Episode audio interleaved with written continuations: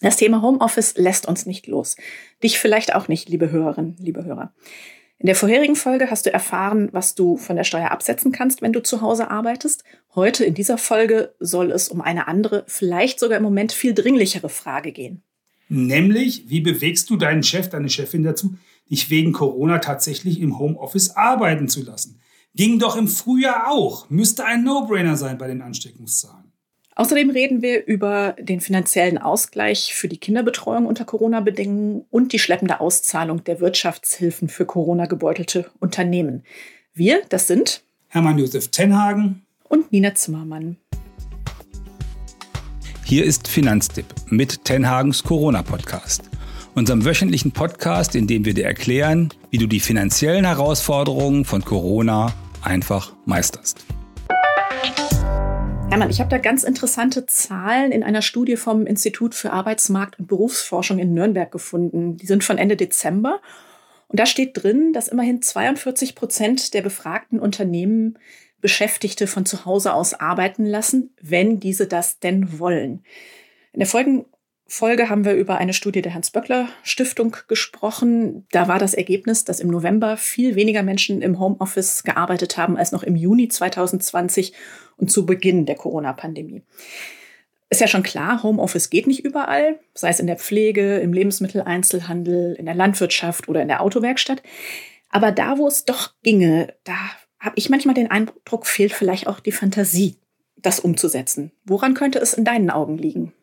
Naja, da gibt es äh, zwei Beteiligte. Da gibt es einmal die Chefs, äh, die Präsenzkultur pflegen, die gerne möchten, dass ihre Mitarbeiter am Arbeitsplatz sind, die Mitarbeiterinnen, weil sie denken, dass du nur dann arbeitest, wenn sie dich beaufsichtigen oder weil sie denken, dass sie dich besser fördern können und besser fordern können und sozusagen dir besser helfen können, wenn du denn da bist.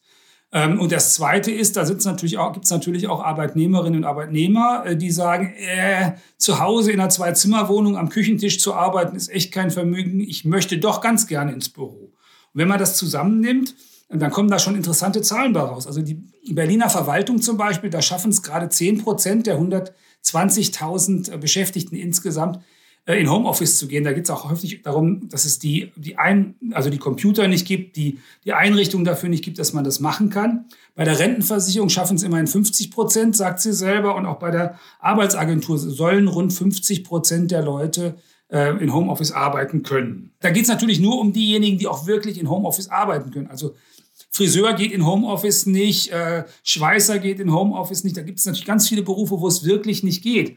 Aber das, äh, wir wissen ja aus dem Frühjahr, dass viel mehr Leute in Homeoffice waren. Und da ging es. Und eigentlich wäre es jetzt viel dringender, weil viel mehr Leute infiziert sind und die Bedrohung für den Einzelnen viel höher ist. Du hast ja gerade das Thema technische Ausstattung schon angesprochen. Klar, da müsste im Zweifelsfalle der Arbeitgeber für sorgen. Andererseits könnte ich vielleicht als Mitarbeiterin auch sagen, ich brauche eh einen neuen Laptop, lieber Arbeitgeber, gib mir einen äh, Zuschuss oder Büromöbel. Im Zweifelsfalle kann ich das ja auch von der Steuer absetzen. Das haben wir in der folgenden Folge ausführlich diskutiert. Ähm, denn wenn mir meine Gesundheit wichtig ist, möchte ich ja vielleicht nicht unbedingt unnötige Kontakte riskieren. Und das, die können eben ja auch am Arbeitsplatz sein. Oder eben, wenn ich darauf angewiesen bin, mit den öffentlichen Verkehrsmitteln zur Arbeit zu fahren, dort im Bus oder in der U-Bahn. Mit welchen Argumenten könnte könnte ich dich als Arbeitgeber denn überzeugen, wenn wir bei Finanztipp nicht eh schon eine Homeoffice-Regelung hätten, dass ich zu Hause arbeiten darf? Es gibt ja kein allgemeines Recht auf Homeoffice. Stimmt. Ähm, also wir arbeiten ja sozusagen seit März in Homeoffice, aber im Kern geht es natürlich um zwei Dinge. Du müsstest mir sagen, dass das für die Gesundheit erforderlich ist und, und du müsstest ähm, plausibel machen, dass du zu Hause einigermaßen genauso gut arbeiten kannst.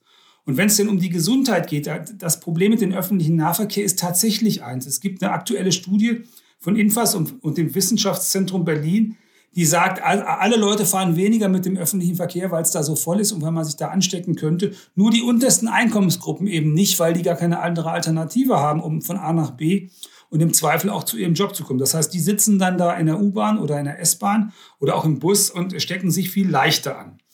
Was man machen kann im Betrieb ist natürlich, also wenn du äh, so einen Betrieb hast, dann red doch mit deinem Chef mal darüber. Was können wir denn machen? Also äh, sozusagen, jede Maßnahme hilft. Das erste ist natürlich zu sagen, also meine Arbeit kann ich auch von zu Hause erledigen. Und das macht deutlich weniger Stress und das hilft uns doch allen weiter. Die zweite Maßnahme ist, können wir denn nicht einfach so weit ausdünnen, dass jeder einzeln im Büro sitzen kann? Äh, wenn man solche Büros hat. Dann äh, ist der, der Kontakt auch weniger. Dann hat man nur noch in Anführungsstrichen den Weg zur Arbeit. Äh, und das Dritte ist natürlich auch, wenn ich Risikopatientin oder Risikopatient bin, also wenn du so jemand bist, dann gehst du zu deinem Arzt, lässt dir das bescheinigen, dass das ein Risiko ist und gehst damit zu deinem Arbeitgeber. Weil der hat auch eine Fürsorgepflicht. Der muss ja auch gucken, muss sich kümmern, dass du bei deiner Arbeit nicht krank wirst. Und das wäre jetzt ein typisches Risiko, was du da hättest. Das heißt, in so einem Fall sollte ich auf jeden Fall einen Attest vorlegen. Dann gibt es ja sicherlich auch noch Fälle, wo das eventuell schon im Arbeitsvertrag geregelt ist oder wo es eine Betriebsvereinbarung gibt dazu. Wie sieht es denn da aus? Naja, wenn es eine Betriebsvereinbarung gibt, ist das ja super, weil da steht ja drin, dass das stattfinden muss und das kann jetzt sozusagen nicht einfach so ausgehebelt werden. Das muss dann auch für die Mitarbeiter gelten, für die die Betriebsvereinbarung gilt. Das ist die beste Situation aus der rechtlichen äh, Variante. Aber in vielen Fällen gibt es zu dem Thema eben keine Betriebsvereinbarung. Und dann gibt es noch ein zweites Problem. Homeoffice ist ja nicht gleich Homeoffice, weil offiziell ist das so, dass so ein Telearbeitsplatz, wie das dann häufig heißt, eine bestimmte Ausstattung haben muss. Da ist dann auch Arbeitssicherheit und sowas erforderlich. Und die Frage, wie die Lampen stehen müssen und wie groß der Schreibtisch sein muss und was für eine Art von Stuhl man haben muss, was im Büro alles geregelt ist, ist ja zu Hause nicht. Und auch da muss man dann vielleicht, also müsst ihr mit eurem Chef dann irgendwie eine Vereinbarung treffen, wie ihr das so gut wie das geht zu Hause regeln könnt, auch wenn ihr den Arbeitsplatz, den ihr gut am, äh, in der Firma habt, nicht nachbauen könnt. Bei Finanztipp haben wir das ja schon auch so gemacht, dass wir den Leuten gesagt haben, ihr könnt euren großen Bildschirm mit nach Hause nehmen natürlich, damit ihr wenigstens die, den Teil der Ausstattung habt, und auch den Bürostuhl, wenn das denn Ich wollte gerade sagen, der Bürostuhl, über den wir in der genau. Folge genau. schon gesprochen haben. Genau, wenn das denn hilft, zu Hause besser arbeiten zu können, natürlich, nimmt den Bürostuhl mit und das kann man mit seinem Chef auch bestimmt ausmachen. Kannst du auch. Das heißt, dein Appell ist ja eigentlich eher, red ausführlich reden. mit deinem Chef. Reden, reden, selbst, reden, reden, weil. Genau, selbst wenn er sich also querstellt. Genau. Es gibt ein Arbeitsgerichtsurteil unglücklicherweise aus dem, aus dem späten Frühjahr, aus dem Mai äh, da hat äh, ein Arbeitnehmer, der also äh, Corona-Risikopatient war, der hat trotz eines Attestes vom Arzt, hat der Chef gesagt, nee, macht er nicht, also kann nicht in Homeoffice arbeiten. Der hat sogar verweigert, dass der aus dem Zweierbüro in ein Einzelbüro umziehen kann. Das ist natürlich eine Rechtsprechung, die ist an der Stelle gerade echt nicht hilfreich. Ich weiß auch nicht, warum das so ist. Aber ähm, also für, für alle Beteiligten gilt, ein Chef will normalerweise, dass die Mitarbeiter gesund bleiben. Wenn man da was tun kann und wenn Homeoffice hilft, damit sie gesund bleiben, macht das möglich. Und liebe Mitarbeiterinnen, lieber Mitarbeiter, wenn du so einer bist, überleg dir, ob du das nicht doch irgendwie zu Hause arrangieren kannst, weil auch der Weg zur Arbeit, selbst wenn das im Büro wirklich bequemer ist als zu Hause, hat natürlich ein erhebliches Ansteckungsrisiko. Auf jeden Fall. Was ich mich ja bei dem Thema frage, warum tut sich die Politik denn mit dem Thema Recht auf Homeoffice so schwer? Bundesarbeitsminister Heil hatte ja voriges Jahr schon mal ein solches Recht angekündigt und der Union ging der Vorschlag zu weit. Und jetzt stehen wir da, wo wir stehen. Es gibt immer noch kein Recht auf Homeoffice. Ja, das ist auch in, das ist in anderen Ländern ein bisschen anders. Also in, in Niederlanden gibt es de facto so eine Art Recht auf Homeoffice. Die haben aber auch eine Regelung, die sagt eigentlich, äh, du musst mit deinem Chef reden und dein Chef muss dir begründen, warum nicht. Und in Niederlanden ist das dann anders. Die haben eine Sozialpartnerschaft im klassischen Sinne. Wenn du als Chef dann Nein sagst, dann musst du dir wirklich gute Argumente überlegen, damit du nicht sozusagen auch in der Gemeinde oder sozusagen da, wo du deinen Arbeitsplatz hast oder die Arbeitsplätze anbietest, damit du da nicht am Pranger stehst. Machst du also normalerweise. In so eine Richtung müssten wir in Deutschland halt auch kommen. Und ein, ein zentrales Problem ist natürlich das, was ich eben schon gesagt habe, mit der Einrichtung dieses Arbeitsplatzes. Natürlich wird es jetzt in der Krise so sein, dass diese Arbeitsplätze zu Hause nicht nach den Standards eingerichtet sind, die man im Büro erwarten kann, die du im Büro erwarten kannst und wo sich womöglich sogar jemand, der für Arbeitssicherheit zuständig ist, bei euch in der Firma darum kümmert, dass der Schreibtisch in Ordnung ist, dass die Lampen in Ordnung sind, dass das Licht stimmt, dass die Computer richtig stehen. Das ist alles zu Hause nicht. Und da scheuen Arbeitgeber natürlich auch, da muss man vielleicht da eine Lösung finden, dass Arbeitgeber das nicht immer sicherstellen müssen und gleichzeitig aber es einfacher möglich wird, zu Hause zu bleiben. Das wäre auf jeden Fall gut. Und ich glaube, so, wenn hier so ein Arbeitssicherheitsmensch bei mir vorbeikäme zu Hause, der wäre wahrscheinlich auch nicht so begeistert. Egal, ich bin froh, dass ich von zu Hause aus arbeiten kann. Ich ähm, denke und hoffe, das geht vielen anderen auch so. Mehr zum Thema Homeoffice haben wir auch im aktuellen Finanztipp Newsletter und es gibt einen schönen Ratgeber von unserem Volontär Nikolas zum Thema Homeoffice. Das verlinken wir beides in den Show Notes. Ebenso die Folgen 52 und 63, wo wir auch schon mal ausführlich über die Absetzbarkeit des Homeoffices und die neue Homeoffice-Pauschale gesprochen haben. Das Thema Homeoffice ist ja auch oft verbunden mit dem Thema Kinderbetreuung zu Hause, weil Kindertagesstätten und Schulen dicht sind wegen der Corona-Maßnahmen. Grundsätzlich gilt ja, du musst trotzdem arbeiten, auch wenn du dein Kind zu Hause betreust, wenn es möglich ist, im Zweifelsfalle halt nachts. Ich persönlich finde, das ist so je nach Alter des Kindes eigentlich ziemlich unzumutbar. Mein Sohn ist 16 Monate alt. Ich bin abends total durch, wenn ich mich einen ganzen Tag um den gekümmert habe, weil der einfach so quir äh, quirlig ist. Deshalb bin ich sehr, sehr froh, dass mein Kind in der Notbetreuung in der Kita ist. Toi, toi, toi, hoffentlich bleibt so. Wie handhabst du das bei deiner Tochter? Die ist ja schon ein bisschen älter, Hermann. Ja, wir teilen uns diese Tage, ähm, also die Mutter und ich teilen uns diese Tage. Und dann ist sie halt sechste Klasse. Das geht schon einfacher. Und das Wichtigste ist, dass das äh, in der Zusammenarbeit mit der Schule gut funktioniert. Und das ist ganz prima da. Äh, sie hat eine wunderbare Online-Betreuung durch ihre Klassenlehrerin. Vielen Dank, Frau Eckstein. Ähm, und ähm, in der Schule wird auch viel gemacht und dann funktioniert das auch äh, einfach besser. Es geht schon damit los, dass sie morgens um 9 Uhr so eine Art Morgenappell haben, wo dann alle ähm, aufschlagen müssen online damit die tatsächlich auch aus dem, aus dem Quark kommen. Und dann sprechen die Kinder miteinander, wer denn heute Mathe machen will, wer heute Latein oder Englisch oder äh, Gesellschaftswissenschaften oder Naturwissenschaften machen will, verabreden sich da und sitzen dann da dran, dass sie dann gemeinsam diese Arbeiten ähm, machen. Und dann gibt's auch, ähm, wie gesagt, so Prozente von dem, was sie in der Woche so erledigen müssen. Und sie kriegen das jedes Mal als Auswertung. Und was viel wichtiger noch ist, wenn Sie denn was einschicken und wenn Sie Ihre Englisch-Hausaufgaben, wenn man so will, denn eingeschickt haben, dann gibt es sehr schnell ein Feedback von der Lehrerin. Oh, das Lehrer. ist wichtig, glaube ich. Ja. Das ist total wichtig und das ist sogar schneller, als sie das bisher in der Schule hatten, weil da, wenn sie noch eine Klassenarbeit geschrieben haben, dann hat das ja lange gedauert zum Teil. Jetzt kriegen sie unmittelbar das Feedback und das hilft total. Ja, das glaube ich. Und ich fürchte, es wird aber trotzdem viele Eltern natürlich geben, für die das eben nicht so leicht ist. Sei es, weil es die Schule nicht hergibt oder weil das Kind in einem entsprechenden Alter ist, wo das nicht funktioniert. Um es diesen Eltern leichter zu machen, haben Bund und Länder schon Anfang Januar ja beschlossen, dass es andere Regeln zum Kinderkrankengeld geben soll. Diese Woche gab es dann einen Kabinettsbeschluss dazu und das soll in eine gesetzliche Regelung gegossen werden, auch im Laufe der Woche wahrscheinlich noch vor Erscheinen dieses Podcasts, aber nach Aufnahme dieses Podcasts. Wir sprechen aber jetzt trotzdem schon drüber, bevor das im Bundestag war. Was ist denn da genau geplant? Naja, also bisher gibt es ja schon Kinderkrankentagegeld. Das heißt, wenn du bei einer gesetzlichen Krankenkasse versichert bist und dein Kind ist da auch versichert und das Kind ist krank und äh, es ist zwölf Jahre alt, kann nicht von irgendeinem anderen Familienmitglied betreut werden, dann kannst du tatsächlich Kinderkrankentage nehmen und dann gibt es Geld von der Krankenkasse. 90 Prozent vom, vom Netto. Also das ist eigentlich ganz ordentlich. Das waren immer zehn Tage pro Erziehungsberechtigten, also beide Eltern zusammen 20. Wer alleinerziehend war, hatte auch 20 Tage. Und bei mehreren Kindern waren das dann bis zu 50 Tage, die der Alleinerziehende oder die Alleinerziehende haben konnte.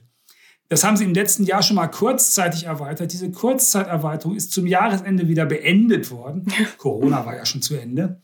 Mhm. Jedenfalls haben sie es gemerkt, dass das doof ist und haben jetzt äh, einen neuen Anlauf genommen und wollen diese Tage jetzt verdoppeln. Also für, den, für das einzelne Elternteil von 10 auf 20, für einen Alleinerziehenden oder eine Alleinerziehende 40 Tage und insgesamt bis zu 70 Tage. Das ist eine super Idee ähm, und soll jetzt auch schnell kommen. Und was noch besser ist, da steht dann ausdrücklich drin, dass du das auch machen kannst, wenn deine Schule zu ist und du deswegen keine Betreuung haben kannst. Das heißt, du brauchst dann. Also wenn dein Kind eigentlich gar nicht krank ist. Genau, es ist gar nicht krank. Bisher brauchtest du immer einen Attest vom Kinderarzt. Jetzt brauchst du im Grunde eine Bescheinigung von der Schule oder von der Kita. Wir sind zu. Ähm, und dann konntest, kannst du das einreichen und dann äh, machen äh, die das auch, dass du das von der Krankenkasse bekommst, das Geld. Und was äh, der Bund hat dann gleich gesagt, ähm, ja, ja, das bezahlen wir den Krankenkassen. Das müssen die nicht noch zusätzlich aufbringen. Oha. Das ist Steuergeld, das für gesetzlich Krankenversicherte ausgegeben wird. Wie sieht es denn mit den Privatversicherten aus? Genau das Problem. Äh, weil solange die Krankenkassen das Geld ihrer, ihrer Beitragszahler nehmen, um sowas zu finanzieren, alles gut, dann dürfen die auch was finanzieren, was privat, äh, privatversicherte Kinder und Eltern nicht haben. In dem Augenblick, wo Steuergeld investiert wird, müsste das eigentlich so sein, dass das auch für, äh, für Kinder von Beamtinnen und, und Beamten gilt. Das heißt, äh, da bin ich mal gespannt, wie sie im Laufe dieser Woche die Klippe umschifft bekommen, weil da werden sie irgendeine Regelung für finden müssen, wenn da tatsächlich Steuergeld für ausgegeben wird. So, das Kinderkrankengeld ist die eine Sache. Das kannst du als Elternteil bekommen, wenn dein Kind nicht krank ist und nicht in die Kita gehen kann. Es gibt ja noch eine andere Möglichkeit, den sogenannten Corona-Sonderurlaub. Da gibt es, glaube ich, ein bisschen weniger Gehalt. Wie funktioniert das denn genau, Herr? Naja, das ist, äh, das ist sogar eigentlich noch strenger geregelt. Also beim äh, Corona-Sonderurlaub heißt es, äh, das ist jetzt in dem Infektionsschutzgesetz äh, da geregelt. Da heißt es dann also, dass, dass du keine andere Betreuungsmöglichkeit äh, hast. Das heißt, da werden dann auch gleich die Freunde und Bekannte und die Omas und Opas äh, als Möglichkeit mit einbezogen. Also wenn das überhaupt alles nicht geht, dann kannst du tatsächlich Corona-Sonderurlaub äh, nehmen. Und äh, das ist dann äh, so, wenn der Chef das nicht bezahlt, dann gibt es das dann auch wieder äh, von, von Staatswegen. Allerdings gibt es da nur 67 Prozent, äh, also deutlich weniger als beim Kinderkrankentagegeld. Weshalb, ähm, wenn ihr mich fragt, also wenn du mich fragst, liebe Hörer, äh, liebe Hörerin, Ihr versucht es erstmal mit dem Kinderkrankentagegeld. Da gibt es mehr Geld. Äh, wenn ihr das aufgebraucht habt, kann man immer noch zu den, äh, zum Corona-Sonderurlaub übergehen. Und es sind relativ viele Tage. Vielleicht kriegen wir das ja doch hin, selbst wenn das Frühjahr über Corona uns in Atem hält. Tja, da bin ich tatsächlich ein bisschen skeptisch, denn wie du es gerade gesagt hast, die Kinderkrankengeldtage, die sind wahrscheinlich schnell aufgebraucht. Und wenn jetzt die Bundeskanzlerin sagt, dass wir uns auf weitere harte acht bis zehn Wochen einstellen müssen und dass es dann ab Ostern vielleicht erst aufwärts geht, das könnte ganz schön haarig werden für manche. Das stimmt, aber ab Ostern gibt es auch schon wieder Osterferien. Zwischendurch gibt es die äh, offiziellen Winterferien und da war ja sowieso immer Ferien geplant. Also ich weiß auch gar nicht, das ist eine interessante Frage, ob die denn sowas auch zahlen in den Winterferien oder in den Osterferien, weil da ja eine schulische Betreuung sowieso nicht gewährleistet war. Das ist ein Punkt, den sollten wir vielleicht im Nachgang zu diesem Podcast nochmal recherchieren und wenn wir da was rausgefunden haben, tragen in den wir das Show hier im, in den Shownotes Genau. oder in einer nächsten Podcast-Folge nach. Genau. So, das Thema Homeoffice, wie sage ich es meinem Chef, haben wir besprochen. Das Thema, welche Alternativen, finanziellen Alternativen habe ich beim Thema Kinderbetreuung, haben wir auch besprochen. Entsprechende Ratgeber, die wir haben und auch die Quellen, die wir genannt haben, die verlinken wir in den Shownotes. Bleibt jetzt noch das Thema die außerordentliche Wirtschaftshilfe, die für November und Dezember angekündigt war. Die sollten die umfangreichen Schließungen in diesem Winter ja abfedern. Das Bundesfinanzministerium hat für November 15 Milliarden Euro zugesagt, für Dezember sogar 17 Milliarden. Stand jetzt, es ist ein Bruchteil bislang ausgezahlt, noch nicht mal 2 Milliarden Euro. Es sind erst gut 1,3 für November und Milliarden, 1,3 Milliarden für November geflossen und für Dezember rund 650 Millionen Euro. Was ist da los? Naja, die haben beschlossen, dass es dieses Geld geben soll. Und dann haben sie gleich ein bürokratisches äh, Monstrum drumherum gebaut, wie das denn gemacht werden soll. Ähm, Solo-Selbstständige können wenigstens noch selbst den Antrag stellen. Alle anderen mussten dann einen Antrag wieder über den Steuerberater oder Wirtschaftsprüfer oder Vereinigten Buchführer stellen. Und dann waren die Bedingungen so kompliziert, äh, dass die EDV auch nicht zur Verfügung stand. Und äh, dann haben, hat der Bund schon mal im ersten Schritt wenigstens einen Abschlag gezahlt. Aber wie du gerade schon gesagt hast, der Abschlag, das sind von den beantragten Geldern vielleicht so 20 Prozent und von dem, was man sich damals vorgestellt hat, äh, weniger als 10 Prozent, was da gezahlt wird. Und jetzt hieß es letzte Woche, äh, diese Woche soll es endlich losgehen, dass die Leute auch das restliche Geld kriegen. Die brauchen die Liquidität ja schließlich. Und dann hieß es Montag wieder, oh, das klappt alles immer noch nicht. Seit, seit Dienstagmittag scheint es aber zu klappen. Am Dienstag hat, äh, hat uns bei Finanztipp die äh, Investitionsbank Berlin mitgeteilt, seit 14 Uhr sind sie am Start und bearbeiten tatsächlich die Anträge final, sodass die Berliner Unternehmerinnen und Unternehmer äh, dann ihr Geld demnächst bekommen sollen. In Baden-Württemberg hat es am Dienstag noch nicht geklappt. Die hofften dann, dass sie Mittwoch früh ordentlich anfangen. Ähm, also wir bleiben da dran äh, und gucken mal, wie schnell das geht. Das Problem ist tatsächlich, das sind ja Hilfen, die die Unternehmen dringend für ihre Liquidität brauchen. Und das darf nicht so lange dauern. Das geht einfach nicht. Und wenn das Ganze jetzt hier noch bis Ostern angeht, angeht mit Corona, dann muss irgendwie sichergestellt werden, dass das schneller wird, als es im Augenblick ist. Ja, das wollte ich gerade auch sagen, denn der Lockdown geht ja jetzt im Januar noch weiter und ziemlich sicher auch darüber hinaus, wenn man sich die Worte der Bundeskanzlerin nochmal vor Augen führt, die ja gesagt hat, äh, acht bis zehn harte Wochen stehen uns bevor. Was heißt denn das für die Unternehmen und die Selbstständigen jetzt? Die haben ja jetzt im Januar und womöglich auch im Februar und vielleicht auch noch im März auch immer noch keine Einnahmen. Welche Hilfen könnte es noch geben oder sollte es da noch geben? Ja, zuerst mal sollten die wenigstens auch die Anträge stellen. Tatsächlich kann man den Antrag für November noch bis Ende Januar stellen. Also ganz dringlich, das geht. Mach, mach das als Unternehmer, wenn du betroffen bist, stell diesen Antrag, respektive bring deinen Steuerberater oder deinen Wirtschaftsprüfer oder den Rechtsanwalt, der das für dich macht, bring den in die Spur, damit das klappt. Das Gleiche gilt natürlich für Dezember. Zum Teil haben die Bundesländer noch weitere Programme, so Miethilfeprogramme aufgelegt, um den Unternehmern zu helfen. Also da gibt es jede Menge äh, solche Dinge, die du tun kannst. Und dann natürlich, wenn du Hilfen sozusagen, ja, wenn prognostiziert wird, dass du Hilfen bekommst, dann gehst du damit zu deiner Bank und sagst, guck mal, der Steuerberater hat ausgerechnet, ich kriege da 100.000 Euro. Ähm, das brauche ich jetzt als Liquiditätslinie äh, von euch, damit ich, bis das Geld von, vom Staat endlich da ist, damit ich den Laden bis dahin nicht zumachen muss. Wenn man eine Hausbank hat, wenn der Steuerberater das schön aufbereitet, sollte das eigentlich auch funktionieren. Ich hoffe das mindestens. Wenn es nicht funktioniert oder wenn sich einzelne Banken besonders hm, stur stellen. Da freuen wir uns bei Finanztipp auch über Hinweise. Manchmal kann man ja darüber mal sprechen und damit solche Prozesse beschleunigen. Auf jeden Fall. Also gerne per E-Mail beispielsweise an podcast.finanztipp.de. Da freuen wir uns auch grundsätzlich über Feedback. Ja, das war wieder viel Stoff, über den wir heute gesprochen haben. Das Wichtigste zu den Themen Homeoffice, Kinderbetreuung und Wirtschaftshilfe fassen wir in unseren Shownotes zusammen und verlinken alle relevanten Finanztipp-Ratgeber. Und jetzt hat bei mir gerade der Essenslieferdienst geklingelt, Hermann. Ich muss mal ganz kurz zur Tür sprinten. Augenblick. Super, ja. Ja, Sekunde. So, da bin ich wieder. Der kam früher als erwartet. So, aber zurück zum Podcast. Also, wir fassen das Wichtigste natürlich in den Shownotes zusammen und verlinken alle relevanten Finanztipp-Ratgeber und die genannten äh, Quellen. Und die Shownotes findest du entweder direkt in deinem Podcatcher oder unter finanztipp.de slash podcast und dort dann einfach zu Tenhagens Corona-Podcast scrollen. Genau, und zum Nachlesen empfehlen wir natürlich äh, neben unserer Website finanztipp.de immer unseren Newsletter. Gibt es jeden Freitag wie diesen Podcast und da kommen jetzt aktuell natürlich auch immer die aktuellen Corona-Sachen prominent hinein. Ja, und wenn dir dieser Podcast gefallen hat, liebe Hörerinnen, lieber Hörer, dann abonniere uns, erzähle es weiter, empfiehl uns weiter. Oder schenk uns fünf Sterne und einen guten Kommentar bei Apple Podcasts, Spotify, Deezer, Audible, Amazon oder wo auch immer sonst du uns hörst. Übrigens, wir sind jetzt auch auf YouTube mit diesem und den anderen Finanztipp-Podcasts und freuen uns auch, wenn du dort mal vorbeischaust. Genau. Und zum Schluss, ganz wichtig, ähm, bleib gesund. Äh, das ist auch beim Zuhören wichtig. Nicht, dass du irgendwas auf den Ohren hast. Also bleib gesund, achte auf dich. Guck, dass du dich nicht ansteckst. Red mit deinem Chef über die Homeoffice-Frage. Und äh, dann kriegst du das alles auch hin. Das wünschen dir jedenfalls Nina Zimmermann und Hermann Josef Tenhag. Gut, und ich gehe jetzt essen.